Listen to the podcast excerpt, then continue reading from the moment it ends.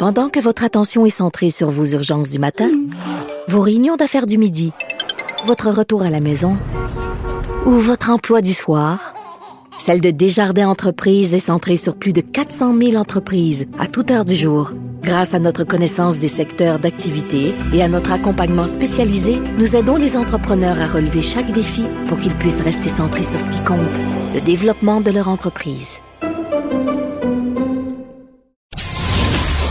Gilles Proulx. Bonjour, mon cher Richard. Richard Martineau.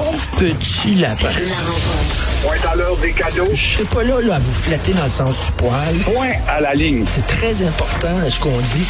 La rencontre pro martineau Alors Gilles, les astronomes que, ils, ont, ils ont vu ils, ils, ont vu un objet inconnu dans la Voie lactée. Je pense que c'est toutes les chaussettes que vous avez perdues au fil des ans dans votre sécheuse qui se retrouvent là.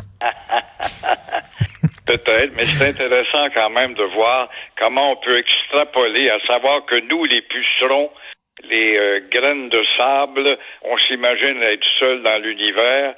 Alors, des savants australiens ont découvert, non pas avec leurs lunettes d'approche, mais les ondes, un étrange objet qui scintille à toutes les 20 minutes, qui pourrait être une étoile vieillissante, deux fois plus brillante que notre Soleil. Ça prouve que si la vie est née il y a quoi, 4 milliards d'années, ici sur la Terre, on a profité de l'abondance de l'eau et de l'atmosphère azote. La vie existe sur des planètes qui gravitent, et elle doit exister autour de certains soleils ailleurs dans l'univers. Alors oui, il y a probablement d'autres vies dans le creux du cosmos dont on ne connaît pas.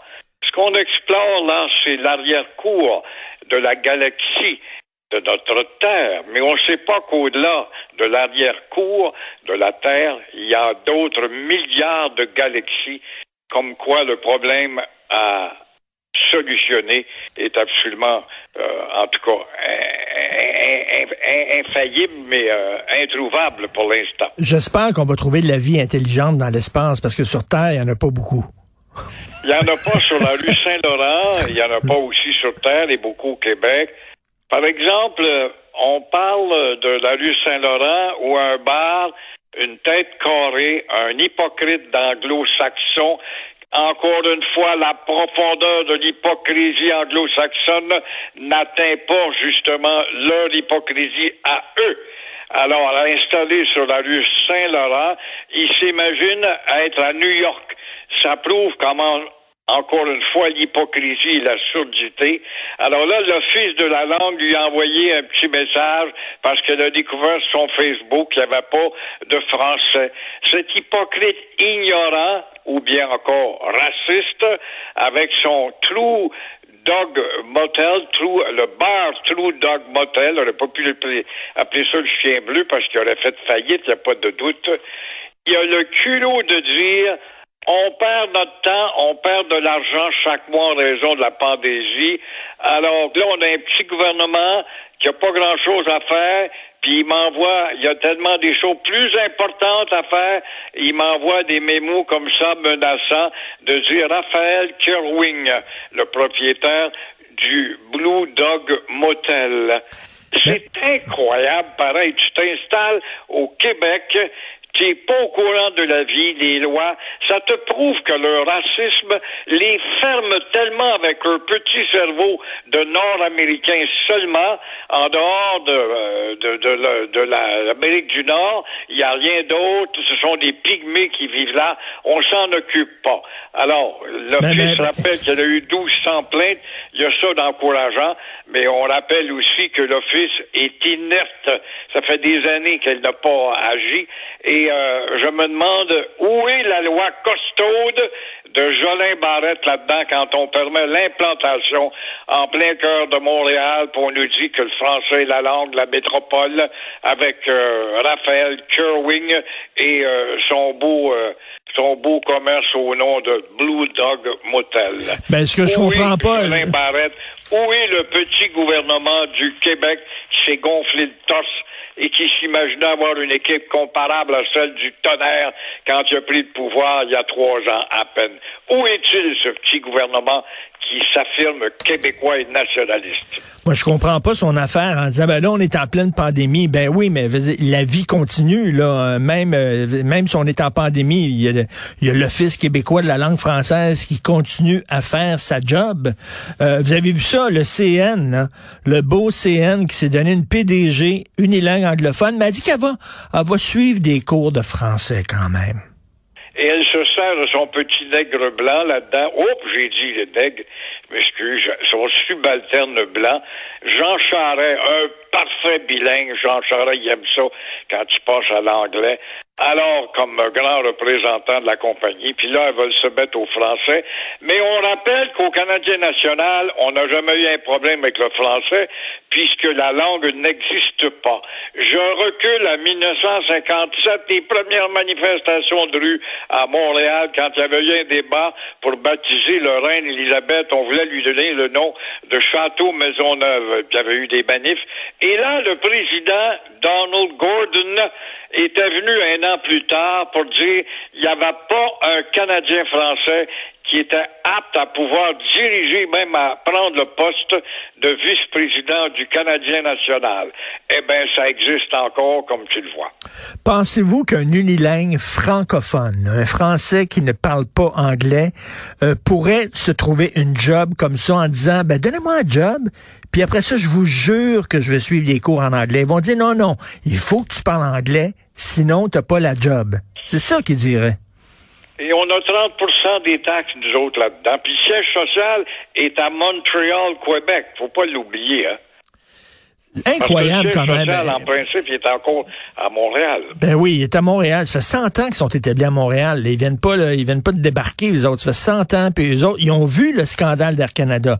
Ils ont vu le scandale de la Banque Laurentienne aussi, la bosse de la Banque Laurentienne, qui est une langue anglophone.